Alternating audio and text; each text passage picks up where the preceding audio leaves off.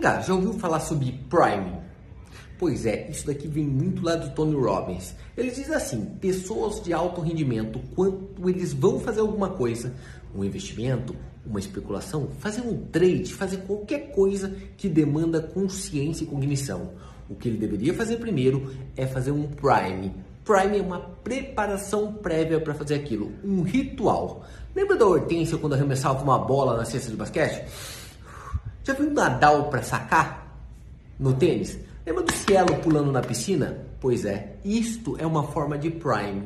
Você toma consciência prévia daquilo que você vai executar daqui a pouco. Por quê? Porque é uma tendência natural que durante pressão, e olha, quando você mexe com dinheiro, você está pressionado, em momentos de pressão você vai efetuar mal, porque a tua cabeça vai agir de uma forma automática, randômica, porque é assim que a gente age quando está com pressão, ansiedade e medo.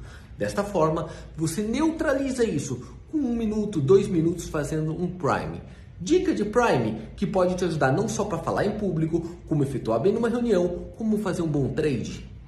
Ombro para trás, peito para frente, queixo para cima, dois minutos no espelho. Luiz, isso não funciona. É ciência, meu irmão. Não luta contra a ciência, porque lutar contra a ciência é prova de burrice. Pelo amor de Deus.